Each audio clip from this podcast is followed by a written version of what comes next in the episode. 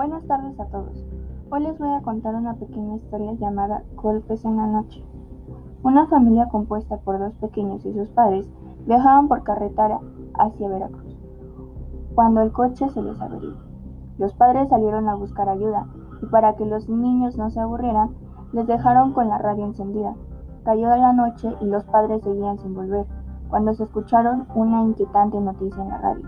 Un asesino muy peligroso se había escapado de un centro penitenciario cercano a Veracruz y pedían que se extremaran las precauciones. Las horas pasaban y los padres de los niños no regresaban. De pronto empezaron a escuchar golpes sobre sus cabezas. Poco, poco, poco.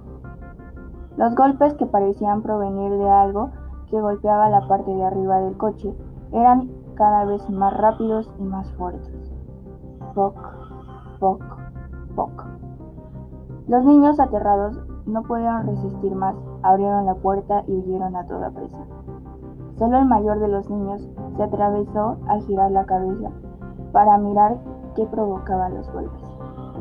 No debería haberlo hecho. Sobre el coche había un hombre de gran tamaño que golpeaba la parte superior del vehículo con algo que tenía en las manos. Eran las cabezas de sus padres. Thank you.